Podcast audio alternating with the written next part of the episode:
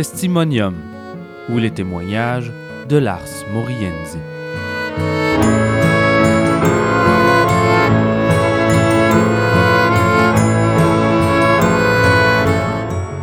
Bonjour, mon nom est Steve Benson, j'ai 44 ans et de 2014 à 2016, j'ai été un croque-mort.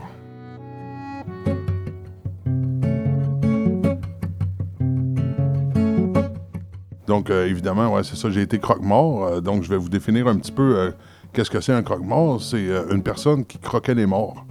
mais oui, dans l'ancien temps, effectivement, c'était comme ça. Et moi, je trouvais qu'aujourd'hui, ça ne s'apportait pas tellement bien parce que ça avait mauvais goût.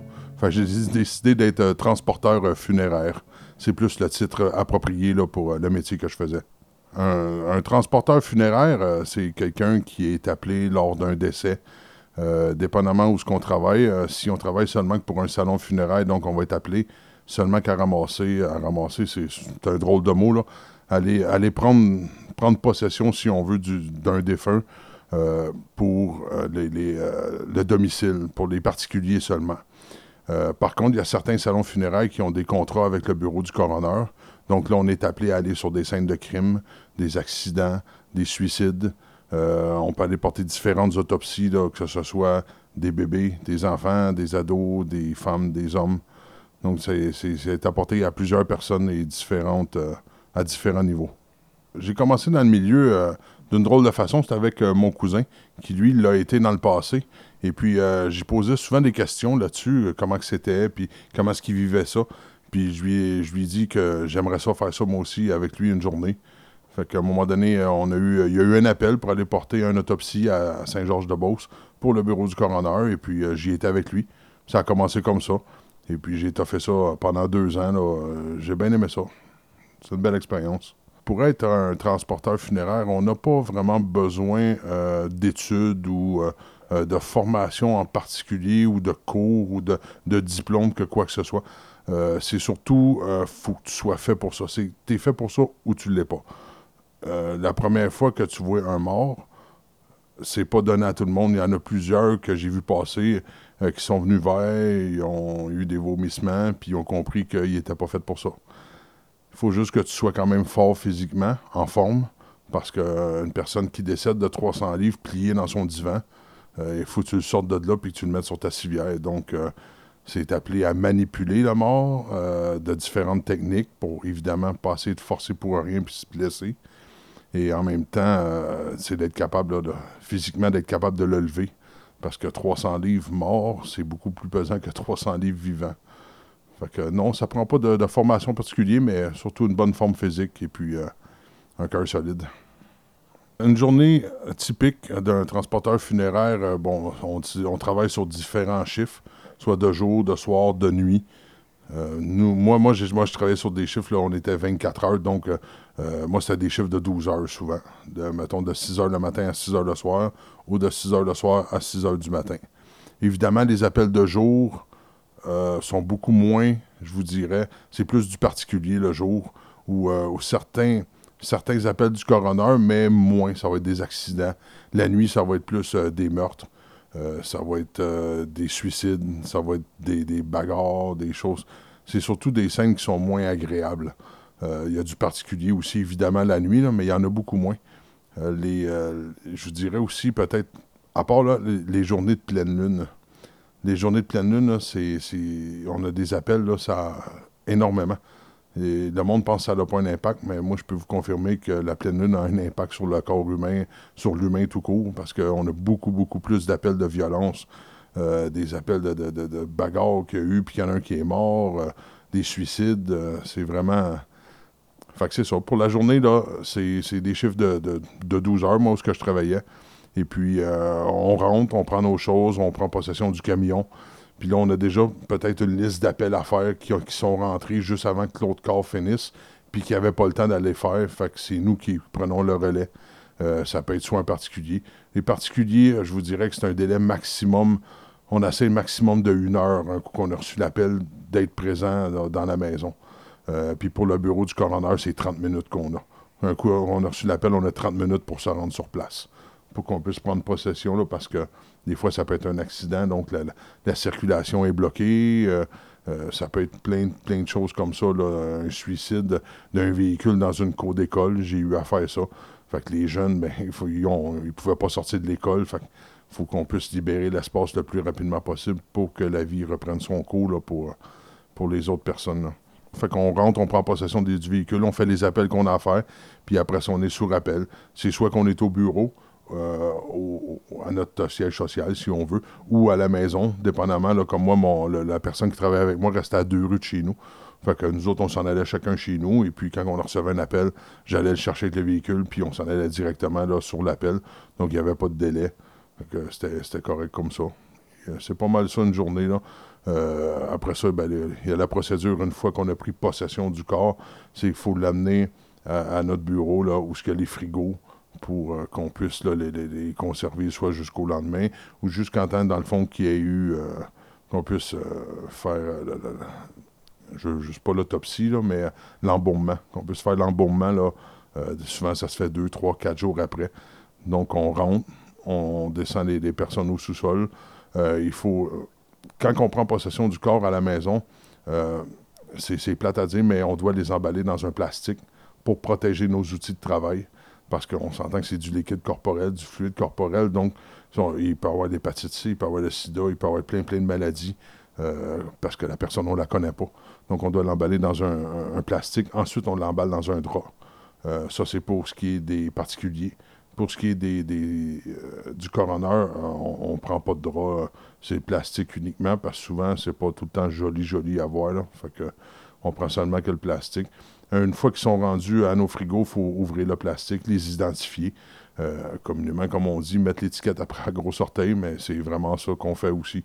les rentrer dans le système. Après ça, il faut qu'on lui mette de la crème sur les yeux, la bouche, pour pas que ça, sèche, puis que ça craque pour qu'ils soient capables de faire un embaumement, un maquillage plus facile à faire après pour euh, les, euh, les, thanatologues, pour qu'ils puissent faire leur travail. Puis après ça, ben, un coup c'est fini, on remet ça à l'équipe suivante et on, on repart à la maison. Les appels, euh, ils viennent, bon, souvent c'est les médecins d'urgence santé qui vont nous appeler, ou c'est le bureau du coroner directement ou c'est les, particuliers qui appellent, exemple, je vais donner euh, quelqu'un qui décède, puis qui a déjà pris des arrangements, exemple chez Manus Poirier, mais ils vont appeler au numéro principal de, de Manus Poirier, puis il y a toujours quelqu'un qui est de garde ou de, qui est là présent au bureau pour répondre à l'appel, et cette personne-là euh, nous contacte, nous, euh, pour, pour qu'on puisse aller se présenter au domicile, dépendamment avec qui fait affaire. Ça peut être plusieurs, il y a plusieurs salons funéraires, mais c'est pas mal euh, tout comme ça dans tous les salons funéraires.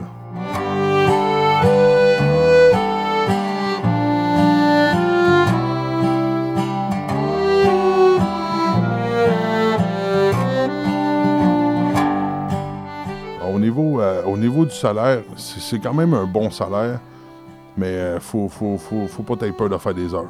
Faut, faut pas avoir peur de travailler. Euh, il y a certaines places qui sont payées à l'heure, certaines places qui sont payées à l'appel. Donc, euh, plus tu fais de distance, plus c'est payant. C'est sûr que moi, j'ai j'ai travaillé à deux places différentes. Et il y a une place que j'étais payé sur appel et il y a une place que j'étais payé à l'heure. Mais je vous dirais que sur appel, j'ai fait plus d'argent parce que je suis une personne qui roulait pas mal plus vite. J'ai déjà ramassé sept corps en une heure. Fait que 7 corps en une heure, là, ça, c'est très, très payant. Euh, je vous dirais que ça revient peut-être à peu près aux alentours de 150 pièces de. Fait que c'est très payant quand tu roules. Mais en même temps, euh, ça dépend du genre d'appel. Si on fait un appel qui est un domicile, un particulier, euh, cet appel-là va être beaucoup plus long que si on fait un appel du coroner, parce que souvent, on a un, appel du coroner, un accident, quelque chose, on arrive sur place, et puis les policiers l'ont déjà mis dans un sac, il est déjà scellé. Et nous, tout ce qu'on a à faire, c'est de prendre la sac, mettre sa civière et s'en aller. Donc, c'est cinq minutes, puis on est reparti. On rentre, on repart. C'est aussi vite que ça. On se cache le plus possible des caméras, parce qu'évidemment, là, souvent, les, journalistes ont un travail à faire, puis c'est correct comme ça. Mais j'ai dû aller chercher des personnes, moi, qui, ont été retrouvées, euh, comme la fille à Inchenbrook, qui a été démembrée euh, dans un sac à vidange, jetée dans la rivière par son, son copain. Euh, c'est moi qui étais allé la chercher, puis il y avait beaucoup, beaucoup de journalistes sur place. Il faut que tu places ton véhicule en conséquence pour essayer de cacher le plus possible les caméras pour pas qu'ils voient ce que tu fais. pour garder quand même un certain respect pour la famille là, qui pourrait tomber là-dessus puis qui n'est pas au courant encore. C'est assez, assez spécial, mais oui, ça peut être un job qui est assez payante si, euh, on, est à bonne place. C'est pas pareil d'une semaine à l'autre, d'une journée à l'autre. Il y a une journée qu'on peut avoir trois appels, puis j'ai déjà fait des journées à 25 appels. Mais je vous dirais qu'au niveau, euh, au niveau des suicides, je vous dirais qu'on peut en ramasser en moyenne là, entre 5 et 7 par semaine. Le monde, souvent, on n'en parle pas dans les journaux, on n'en parle pas tout le temps. Mais moi, pour l'avoir vécu, euh, en moyenne, là, 5 à 7 suicides par semaine, facile que j'ai ramassé. Que j'ai dû décrocher de la corde ou que euh, j'ai vu des gens se pendre après une poignée de porte. C'est pas une poignée de porte, mais quelqu'un qui est décidé, il est décidé. Euh, malheureusement, il y a plusieurs militaires que j'ai dû aller chercher suite à des retours de la guerre ou des choses comme ça, qui n'ont pas été capables de passer au travers. C'est arrivé plusieurs fois. On n'en parle pas tout le temps, mais on devrait, parce que ils vont à quelque part défendre notre pays, puis euh, ils reviennent, puis c'est eux autres qui sont fuckés, puis il n'y a personne pour les aider. Malheureusement, ils n'ont pas de soutien euh, comme qu'ils devraient avoir pour suite post-traumatique. C'est pas juste du blabla au journal télévisé.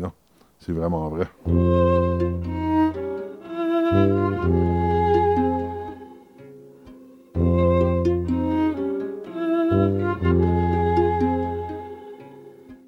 Première journée euh, que j'ai eue, euh, que je suis parti, c'était quand même facile parce que euh, c'était juste une autopsie qu'on allait porter. Donc, la personne était déjà dans un sac. J'ai été la porter, puis je l'ai débarqué dans un autre frigo. Fait que je ne l'ai même pas vu. Fait que c'était quand même assez facile la, première journée. Par la suite, les autres fois, c'était spécial. La première fois que j'ai eu à manipuler un corps, c'est là que je me suis rendu compte que c'était quand même plus pesant, c'était pas facile à manipuler. Je me suis, je me suis quand même habitué assez rapidement. j'ai vu que ça me dérangeait pas. J'étais capable de laisser mes émotions chez nous. Parce que ça, c'est. Il faut que tu fasses ça. Faut que tu laisses tes émotions chez vous. Tu viens travailler, pas d'émotions. Puis quand tu repars, mais ben, tu reprends tes émotions puis tu essaies de pas mener ça chez vous. Euh, c'est pas tout le temps facile, c'est pas tout le monde qui peut faire ça. Mais euh, moi, je me suis habitué euh, rapidement, puis je me sentais très, très à l'aise. C'est sûr qu'il y a des situations où c'était moins agréable, là, où j'ai dû aller chercher des enfants de 5, 6, 7 ans. Moi-même, en ayant des enfants, c'était pas évident. Il fallait aller les porter à Sainte-Justine pour une autopsie, ou tu sortais de là parce que l'enfant il était battu par son père, ou des, des, choses comme ça. Ça, c'était pas mal moins évident, là, euh, c'était plus dur. Mais euh, on, change les idées, puis on, se compte des jokes dans le camion, puis on essaie de, penser à d'autres choses, parce que sinon, tu passes pour au travail, c'est sûr.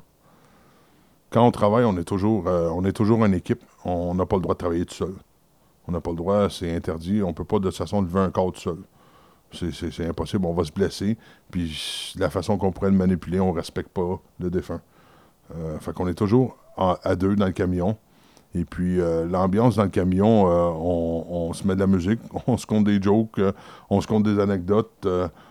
des fois, on, va parler de ce qu'on a déjà eu, de certains cas qui étaient soit plus dégueulasses, si on veut, si on peut se permettre de dire, ou plus drôles, ou, parce qu'il y a quand même des fois des situations qui arrivent que c'est quand même assez, assez spécial, la façon que la personne bon, est décédée, ou j'ai déjà ramassé une personne un monsieur, euh, un célibataire, ça c'est sûr.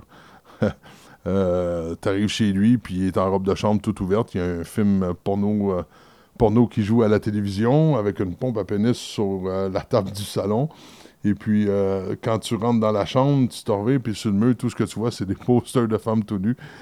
ça, c'est des moments assez cocasses, surtout quand les policiers sont là et puis on les dit T'en as-tu besoin, toi, de ça, de la pompe? Ou, on se fait des farces comme ça entre policiers, euh, avec les policiers, puis.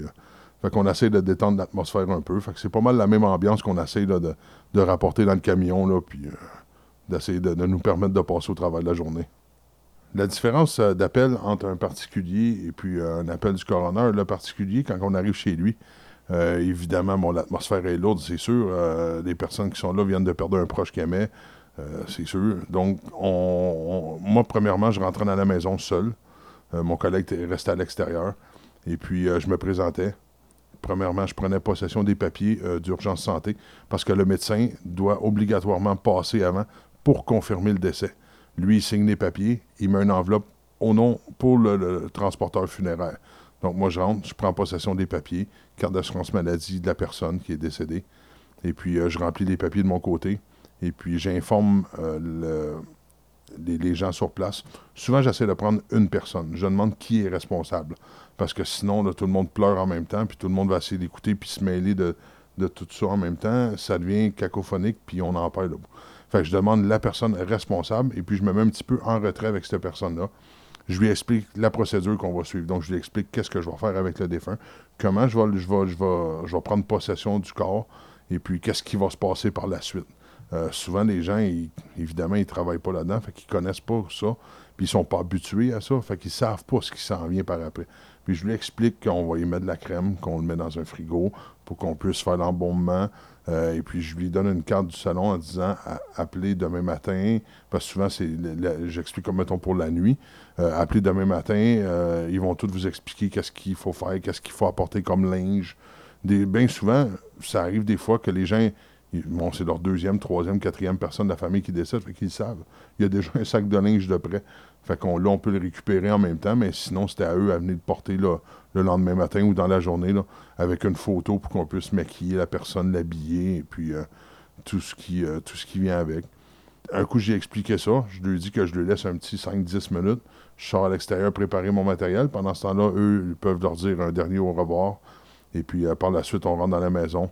Je demande à tout le monde qui sont dans la pièce où est le défunt de quitter la pièce, de nous laisser travailler seuls, euh, parce que, comme j'expliquais plus tôt, d'emballer euh, un corps, un défunt, dans un, plastique pour un particulier, pour tu viens de perdre ta mère, et puis t'avouer être déposé dans un sac, c'est dans un plastique, c'est assez ordinaire. En tout cas, moi, personnellement, j'aimerais mieux pas le voir, fait que je demande aux gens de quitter, et puis on procède là après ça, quand on sort avec la civière, ils sont dans, un, une poche en, en, velours ou en tissu.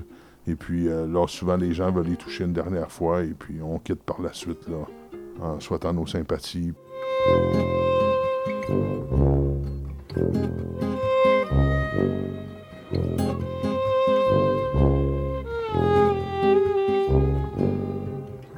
Chez les particuliers, euh, il y a différentes, euh, y a différentes nationalités, évidemment. Là. Celle qui me surpris le plus, c'est chez les Haïtiens. Eux, ils chantent, ils dansent, ils tapent dans leurs mains.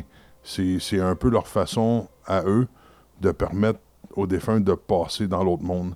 Et c'est pas, je vous dirais, pas la fête, là, mais c'est comme un rituel, si vous voulez.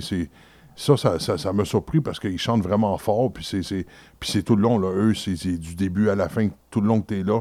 Eux, ils restent là, ils veulent tout voir. Euh, puis ça, ça, je vous dirais que c'est pas mal celle qui m'a surpris le plus.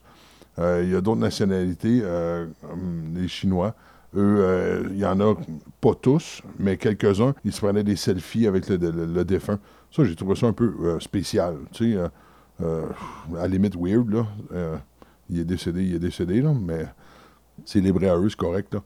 Mais moi, moi je, ne filais pas tellement bien de les regarder faire, à prendre des photos avec le défunt. C'était assez, euh, assez ordinaire, mettons.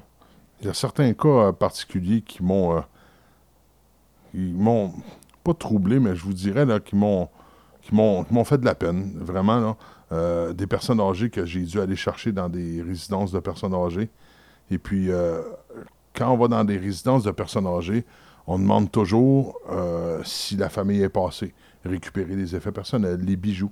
Parce que si la personne qui est décédée a des boucles d'oreilles, des bagues, des chaînes, on doit tout enlever. On doit enlever tous les bijoux. Donc, on demande si la famille est passée récupérer ça. Et c'est arrivé quelquefois qu'on m'a répondu euh, Les enfants, euh, ils font dire qu'ils sont en vacances, puis ils vont venir dans une semaine récupérer le corps. Mettez-le au frigo en attendant. Ça, là, c'est. Moi, je peux pas comprendre comment est-ce qu'une mère peut s'occuper de quatre enfants, mais que quatre enfants ne peuvent pas s'occuper d'une mère. Euh, c'est assez spécial. Puis c'est arrivé plusieurs fois que non, euh, la, famille, euh, ils n'en veulent pas, ils s'en occuperont pas, ils paieront pas, leur rien qu'ils disent. Puis, ouais, ça, ça, ça j'ai entendu ça souvent. Si la personne qui décède est vieille, n'a pas d'argent, pas rien, pas de testament, ben, ils veulent pas avoir les frais de ça, fait qu'ils s'en occupent pas, fait que c'est le curateur public qui s'en occupe dans ce temps-là. Un curateur public, euh, c'est nous tous, finalement, mais c'est une personne qui est en charge euh, de s'occuper, de, exemple, du défunt qui est décédé, qui n'a pas de famille, qui n'a pas de testament, qu'on n'est pas capable de rejoindre personne ou que les personnes qu'on a rejointes ne veulent pas s'en occuper. Donc, c'est lui qui prend en charge là, au niveau de l'embaumement, de l'enterrement, et puis tous les frais là, qui sont reliés à ça. Donc, c'est pour ça que je dis que c'est un petit peu tous nous autres, parce que c'est tous nous autres qui, euh, qui payons pour ça. Là. Mais en même temps, c'est correct parce qu'il faut que la personne ait droit au dernier repos comme tout le monde. Fait qu'ils se font, ils vont dans un cimetière public et puis euh, c'est payé par, euh, par le public, dans le fond. Là. C'est ça, un curateur. c'est, je vous dirais que c'est les appels qui m'ont le plus troublé. c'est ça, les personnes âgées. Là, malheureusement, il y en a plusieurs qui décèdent du sol dans leur monde.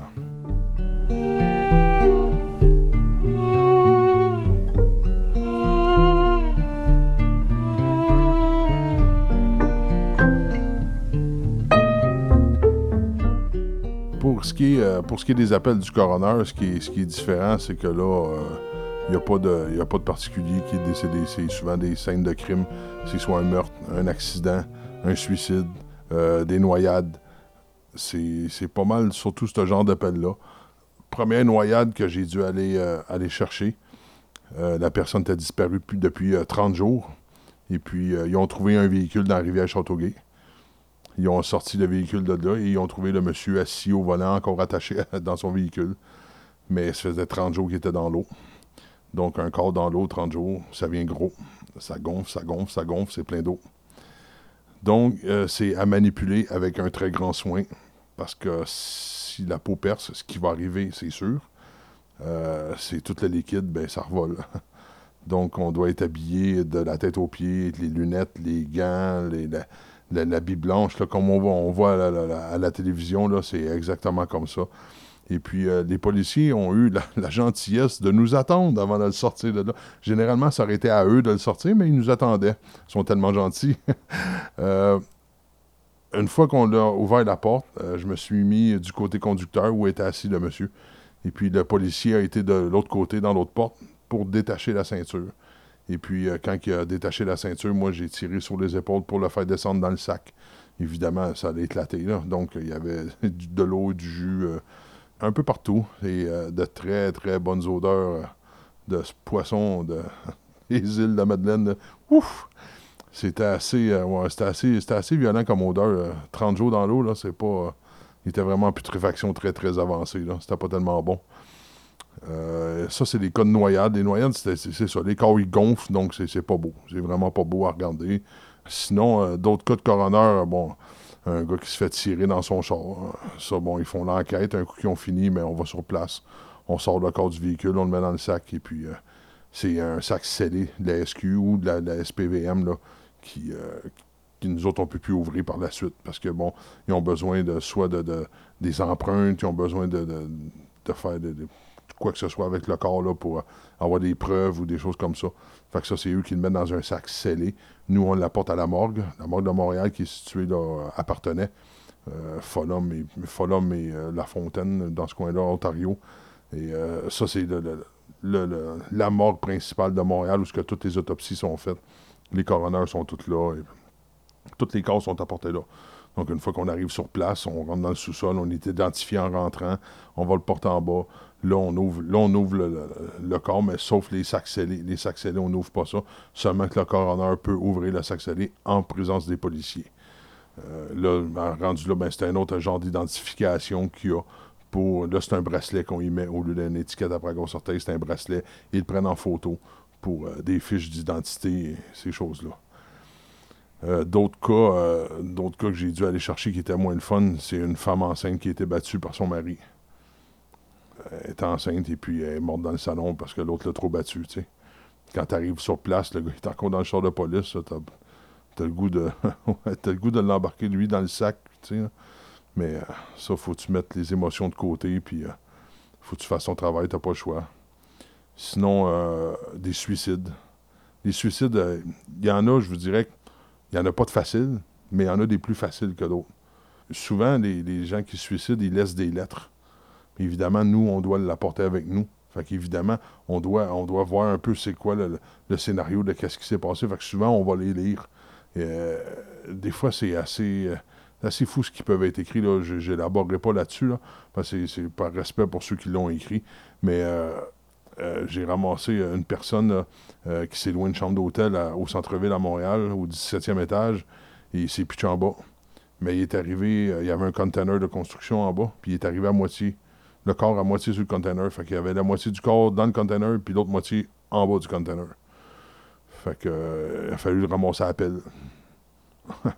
c'est drôle à dire, mais parce que les organes, tout, tout éventré partout. Fait que, on l'a ramassé à pelle. Le policier dit Comment vous faites pour faire ça? Ben, je Je prends une pelle, je ramasse, je mets dans le sac.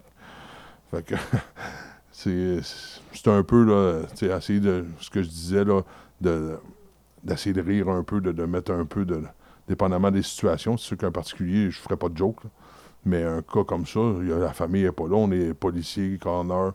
Fait que souvent, c'est plus. Euh, ça passe plus, c'est plus facile. Euh, il y a d'autres cas que j'ai eu à ramasser. Euh, l'hiver, c'est plus facile que l'été. Parce que l'hiver, il fait froid. Donc, les corps se conservent plus longtemps.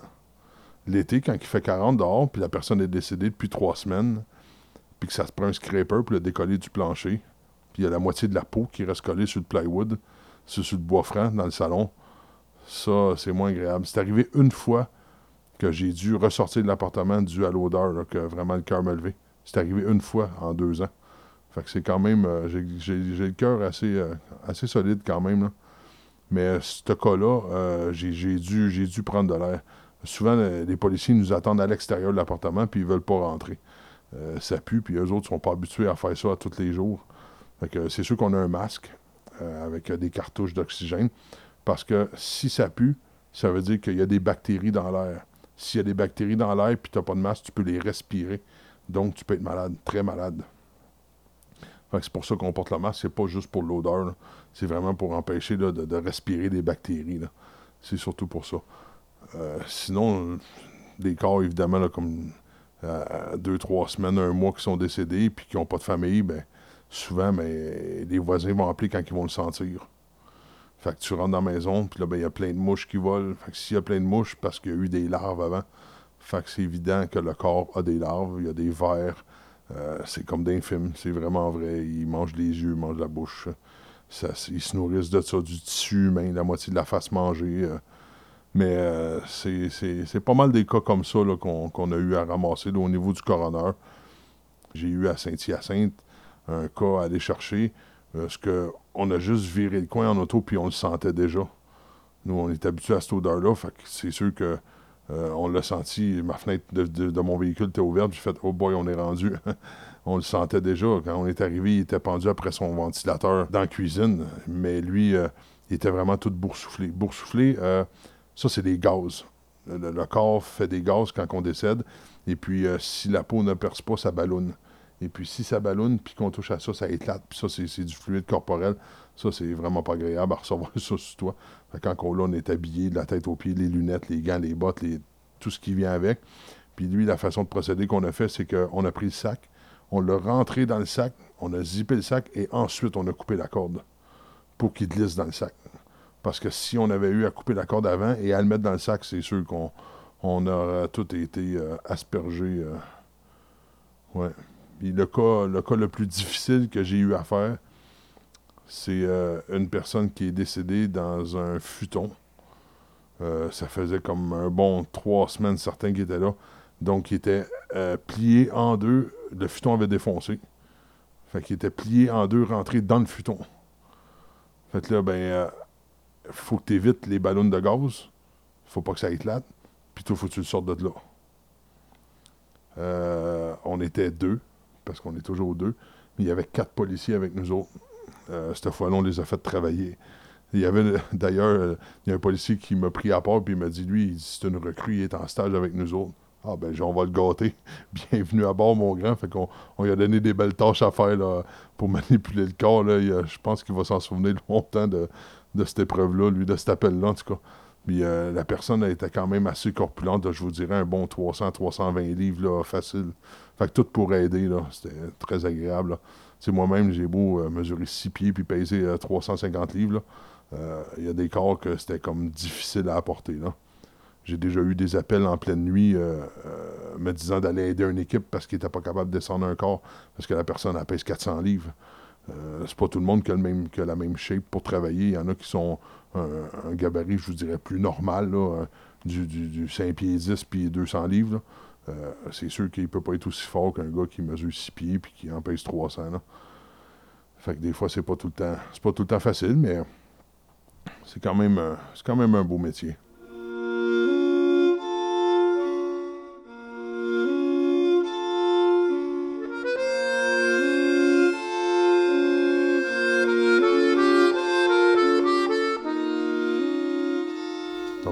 J'ai pas compté des suicides, des mères de famille. Des mères de famille que je suis rentré dans la maison, là. Puis le père est là, les enfants sont là, tout le monde broye, puis elle a pris des pelules dans la journée, là. Marie est arrivée de travailler, puis c'est là que s'en est aperçu. Ça, euh, c'est fou. L'atmosphère qu'il y a dans la maison, quand tu rentres, tu sens que c'est lourd. Tu sens que c'est. C'est pas le fun. Des enfants, ils se comprennent plus, ils savent pas quoi faire. Puis là, ben, moi, il faut que je, la sorte de là, la madame. Ça, c'est pas, pas évident. Là. Tu pars avec la mère, puis les enfants, ils, n'ont plus de vie dans la cuisine. Là. Le mari est effondré, il a quasiment le goût de la suivre.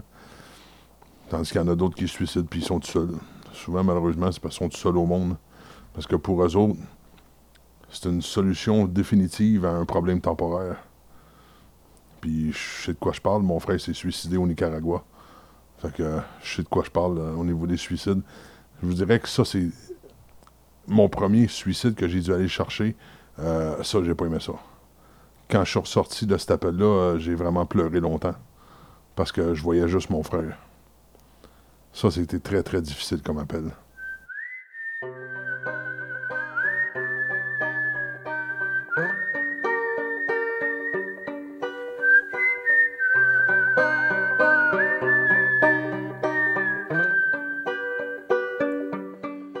C'est vrai.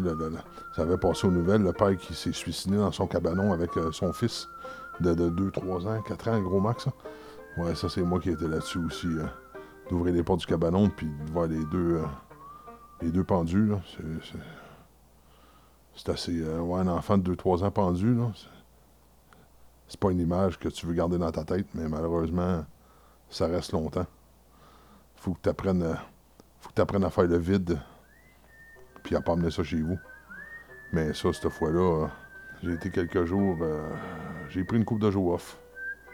Ouais, ça, c'était pas, pas agréable non plus comme appel. Là. Si cet enfant-là, il a pas demandé ça, laisse-la à sa mère, même si tu veux plus vivre. Là.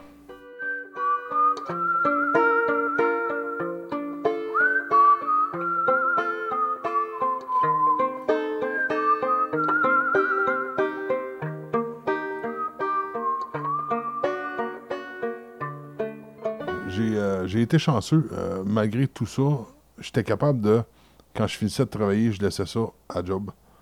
J'ai pas, j'ai pas, j'ai pas rêvé euh, de rien en particulier. C'est arrivé une couple de fois que je faisais ma job dans mon rêve, mais pas plus que qu'est-ce que je faisais à ma job. C'est pas de quoi pour me traumatiser. Euh, j'ai pas, j'ai pas de rebound aujourd'hui. J'ai pas de répercussions de ce que j'ai fait comme métier, de ce que les cas que j'ai ramassés je fais juste m'en souvenir. évidemment, comme je disais, euh, évidemment, comme euh, le monsieur qui s'est pendu dans son cabanon avec son fils. Ça, c'est des images que je vais effacer de ma mémoire, puis... mais tu y penses pas. Tu, passes à d'autres choses. Quand ça arrive, mais tu essaies de changer d'idée. Tu, tu, tu, fais d'autres choses. Tu n'as pas le choix parce que sinon, euh, tu vas vivre ça, tu vas vivre avec ça longtemps. les seuls, comme je disais, les, les seuls les seuls cas qui étaient le plus difficiles, c'est les pendaisons. Parce qu'à chaque fois, je voyais mon frère. C'était vraiment les cas les plus difficiles, puis ça, c'est des images qui partiront jamais. De toute façon, même si je voudrais, ça partira jamais. Fait que faut, on apprend à vivre avec, simplement. Euh, un soir, euh, je travaillais et puis euh, mon chiffre finissait à. Je travaillais ce soir. Euh, pour un salon funéraire. Et puis, euh, ce soir-là, mon, euh, mon corps de travail finissait Normalement, c'est 8 heures, mais on a eu deux appels, donc on a fini à 9 heures au lieu de 8 heures. Et puis, le temps qu'on transférait les choses à l'autre équipe et puis tout ça, il y a un appel qui est rentré. Et puis l'appel qui est rentré quand ils nous ont donné l'adresse, j'ai reconnu l'adresse à mon père. Fait que j'étais comme à 15-20 minutes d'être obligé de faire cet appel-là. Évidemment, c'est l'autre équipe qui y était. Là. Moi, je me suis présenté sur place avant eux. Parce que aussitôt que j'ai su ça, moi, je suis parti tout de suite. J'ai laissé l'autre, mon collègue, finir les, transferts qu'il avait à faire. Et puis, euh, j'ai moi-même préparé le corps avant que gars, avant que l'autre équipe arrive. Donc, j'ai vidé les poches, euh, j'ai enlevé ses bijoux, euh, ce que normalement l'autre équipe aurait fait en arrivant. mais j'aimais mieux le faire moi-même. Et puis, c'est suite à cet appel-là que j'ai décidé de mettre fin à, de mettre fin à ce métier-là. Malgré que c'est un métier que, que j'aimais. j'aimais ça, faire ça. Euh, parce que c'était. Ce que ça m'apportait, j'apportais du bien malgré la douleur aux gens euh, que j'allais ramasser, euh, aller chercher des défunts ou des choses comme ça. Ben, je le faisais avec tout le temps comme si c'est drôle à dire, mais comme si c'était mon père ou ma mère ou je la traitais de la même façon, la personne. Comment que j'aurais voulu que ma mère soit partie, ben je faisais les mêmes choses avec la personne qui était décédée. Fait pour moi, c'était très, très important de, donner le plus grand respect à, cette personne-là. Puis euh, c'est un job que je ferais encore, mais j'ai pas envie de tomber sur quelqu'un que je connais. Fait que j'ai décidé d'orienter euh, ma carrière vers autre chose. Ça, c'était un, je dirais, le plus gros point. Un autre point qui m'a sorti de là, parce que le salon funéraire pour lequel je travaillais, euh, les transporteurs étaient syndiqués. Moi, je, moi, je suis pas un syndicaliste, j'aime pas les syndicats. Euh, je me suis toujours battu pour moi-même. Oui, ça a du bon, c'est sûr, mais ça avait du bon dans les années 70, 80. À la limite 90. Aujourd'hui, malheureusement, les syndicats, c'est pour protéger les grosses vaches. Ceux qui veulent pas travailler, ceux qui ah, c'est pas ma job, moi je le fais pas. Puis c'est juste un gobe argent, tout simplement. Puis ça, c'est mon opinion personnelle à moi. Puis personne ne va me faire changer ça. Parce que je pense qu'il n'y a pas d'argument assez vrai puis assez solide pour dire Ah, ben oui, je me trompe. Euh, non, je me trompe pas. Je l'ai vécu aussi à cette place-là. Euh, je me suis fait tasser avant d'être syndiqué parce que je disais ouvertement que moi, je voulais rien savoir des syndicats, que j'avais pas besoin d'eux autres pour obtenir ce que je voulais. Moi, j'avais juste à travailler. Parce que dans la vie, c'est. Malheureusement, aujourd'hui, la mentalité change. Hein. C'est. Ah, de moins en plus, je vais en faire plus, mais non, c'est faisant plus, ton boss va t'en donner plus. Mais malheureusement, la mentalité a changé avec les années. Puis moi, les syndicats, j'ai jamais bien, aimé ça. Il y en a que c'est bon pour eux autres, il y en a que ça a servi, mais il y en a d'autres que ça a servi à se pogner le cul. Fait que euh, moi, payer pour ça, ça m'intéresse pas, pas du tout.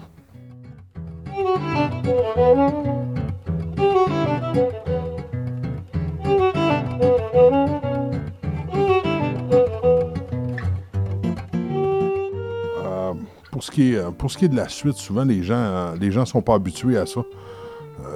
Qu'ils sont pas dans le milieu, ils connaissent pas ça. Puis évidemment, quand une personne proche décède, bon, il y a les émotions, il y a de, la tristesse, on, veut tout ce qu'il y a de mieux pour cette personne-là, mais en même temps, euh, quand vous allez faire vos arrangements, idéalement, c'est de, premièrement, de faire un testament.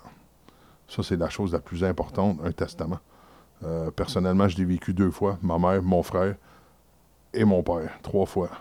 Les trois n'avaient pas de testament c'est des batailles, puis des batailles, puis c'est n'importe quoi. Euh, c'est pas facile. La dernière, c'était avec mon père, bon, euh, avec sa femme.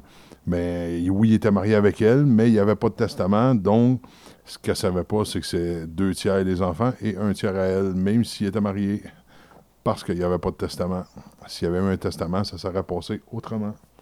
Fait là, il a fallu aller notaire, puis sortir des papiers, prouver que la maison c'était à elle, puis en tout cas, ça finissait plus faire un testament, c'est la première chose. Ensuite, si vous, si vous pouvez, vous le permettre, faites vos arrangements funéraires pendant que vous êtes vivant. C'est drôle à dire, là, mais ça serait tellement plus facile pour ceux qui ont à gérer ça par la suite. Parce que vous, quand vous allez prendre vos arrangements funéraires pendant que vous êtes vivant, vous allez mettre ça au strict minimum pour que ça coûte le moins cher possible. Tandis que la personne qui va être là avec les émotions, va vouloir ce qu'il y a de mieux pour vous. Puis ça pourrait coûter vraiment cher. Pour avoir été dans le milieu, moi je vous dis, des cercueils que j'ai vus à 10, 15 000, j'en ai vu à ce prix-là. Puis c'est exorbitant. Ça n'a aucun sens que ça soit ce prix-là. Ça vaut pas ça. Ça, c'est mon avis personnel. Faites vos arrangements pendant que vous êtes vivant, c'est l'idéal. Si vous ne pouvez pas, évidemment, bon, ben, essayez de, d'expliquer ou de laisser un papier de ce que vous voulez, vous. Parce que les gens sont obligés de respecter ça. Le salon funéraire va le demander, et puis sont obligés de respecter ce que le défunt a demandé. Même s'il n'y avait pas de testament, juste un bout de papier signé devant un témoin. Ça peut être votre voisin, ça peut être le facteur, ça peut être n'importe qui qui est témoin. Mais juste un bout de papier qui dit ce que vous voulez. Strict minimum dans une boîte de bois des deux par quatre. Même euh, une urne en, stratifié bien ordinaire coûte 400 pièces. Ça, c'est le minimum. Moi, je, l'ai fait pour mon père. Même en travaillant là, on est sorti de là avec une facture de 9000 Puis j'ai, on a pris le strict minimum. C'est vraiment exorbitant les prix qu'il y a là-dedans. Fait que si vous êtes capable de le faire pendant que vous êtes vivant, c'est l'idéal.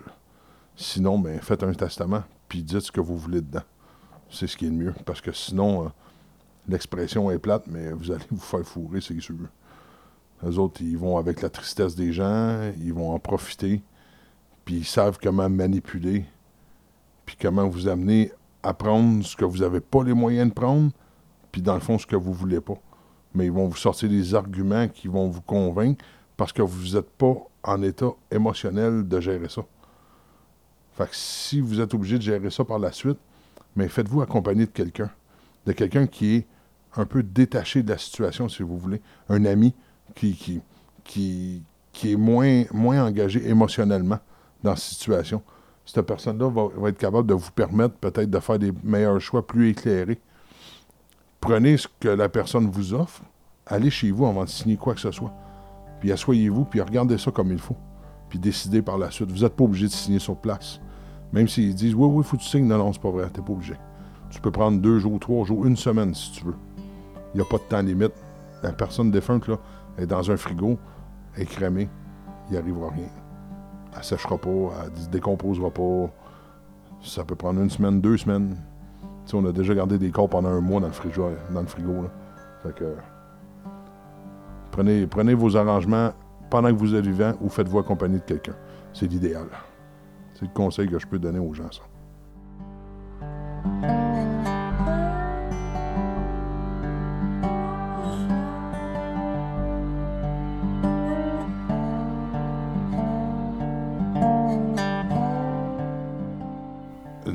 Au métier que j'ai fait, euh, c'est sûr que j'ai une relation différente avec la mort de ce que j'avais avant ou de ce que je pensais avant de la mort. Euh, moi, la mort, ça m'a jamais fait peur. Oui, c'est sûr que ça me tente pas, parce que j'ai des enfants, je veux les voir grandir, j'ai une femme que j'aime, je veux, je veux rester avec longtemps, euh, vieux, plissé, sur le balcon, tu sais. mais en même temps, c'est la seule chose qui est juste dans la vie que tu sois riche, pauvre, noir, bleu, vert, mauve, euh, n'importe quelle nationalité, c'est le, bout le bout du chemin. C'est le bout de la vie. Ça s'arrête là pour n'importe qui. Tu auras beau avoir 40 milliards dans ton compte de banque. Si c'est ton heure, t'es parti. Fait que c'est un peu la relation que j'ai. C'est chacun notre tour, puis quand ça sera le temps venu, ça sera mon tour. C'est sûr qu'il y en a qui ne s'aident pas dans la vie. Euh, il y en a qui qui sont gros, puis qui, ont, des antécédents cardiaques dans la famille, puis qui continuent à manger des poutines au bacon, puis euh, à prendre un petit peu trop de vin, puis, euh, tu sais, des choses comme ça. mais euh, la mort, non, ça me fait pas peur. Ça me fait pas peur. Je sais que ça va arriver un donné.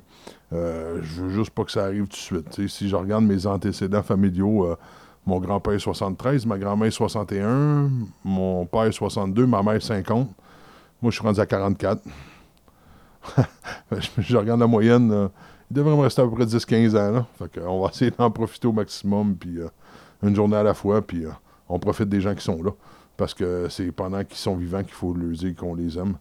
Moi, j'ai tout le temps dit que quand je vais mourir, je vais me réveiller au salon funéraire pour dire euh, Avez-vous fini de broyer, bande de babouins? Vous avez jamais été là quand j'étais vivant.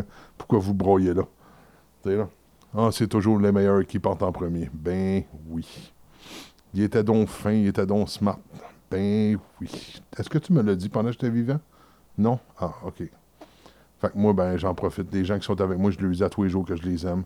Mes enfants, je dois leur dire euh, dix fois par jour que je les aime, que je suis là pour eux autres. Ma femme, c'est pareil. Euh, même des fois, je me demande si ça me trouver fatigant à force que je dis trop souvent, peut-être. Mais c'est comme ça. faut le dire pendant qu'ils sont là. Puis ceux qui ont. Ceux qui écoutent, puis qu'ils ont, des parents dans les résidences de personnes âgées, prenez, prenez 15 minutes de votre temps, là. vous ne mourrez pas. Là. Mais allez les voir. Allez les voir. Ça va tellement leur faire du bien. Là. Il y en a tellement qui sont tout seuls, puis qu'ils sont abandonnés là, puis pourtant ils ont des enfants. Mais cette mère-là, s'est occupée de vous autres quand vous étiez petits. À cette heure que vous êtes grand, c'est à vous autres de s'occuper d'elle. Allez-y donc. Ça, c'est un conseil que je donne aux gens. Ça serait apprécié, je pense. Surtout des personnes qui sont là, tout seules, puis euh, qui attendent que les journées passent, puis qui n'ont rien d'autre à faire. Je pense qu'ils aimeraient ça. C'est un petit conseil que je veux donner à tout le monde.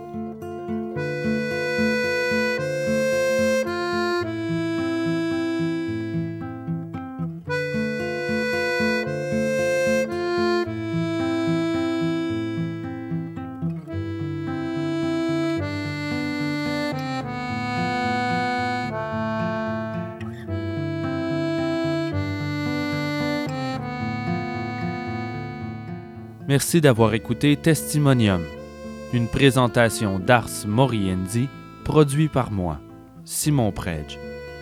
Merci à choc.ca et un immense merci à Steve Benson pour son témoignage. Si vous aimez l'émission et que vous désirez nous aider, Ars Moriendi lance son Patreon. Devenez supporter de l'émission en vous abonnant pour 2 dollars par mois et en échange vous recevrez les épisodes quelques jours à l'avance les textes de chaque épisode, les testimoniums un mois avant tout le monde, des rabais pour les chandails et le fameux épisode secret. Pour 4 dollars, vous recevrez tout ça, mais en plus, vous aurez accès à du contenu exclusif tel que des mini-épisodes Brevis Fabella et des entrevues supplémentaires. Je déclare la société secrète d'Ars Morienzi officiellement ouverte. Merci à l'avance pour votre support. Plus d'informations sur le blog au www.arsmorienzipodcast.ca. Et la meilleure façon de nous aider reste de propager ces histoires vraies avec votre entourage. Parlez-en. Ensemble, nous ferons une différence.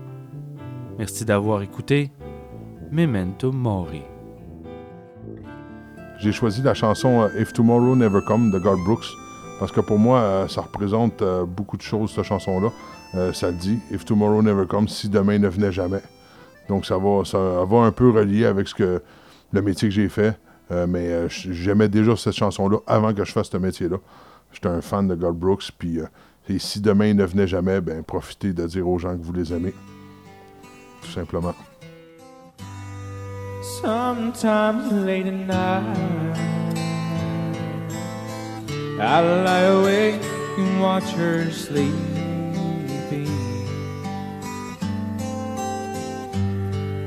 Lost in peaceful dreams, so I turn out the lights and lay there in the dark.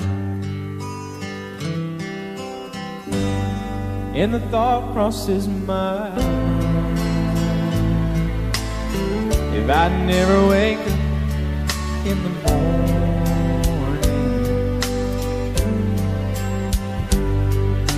Would she ever doubt the way I feel about her in my heart?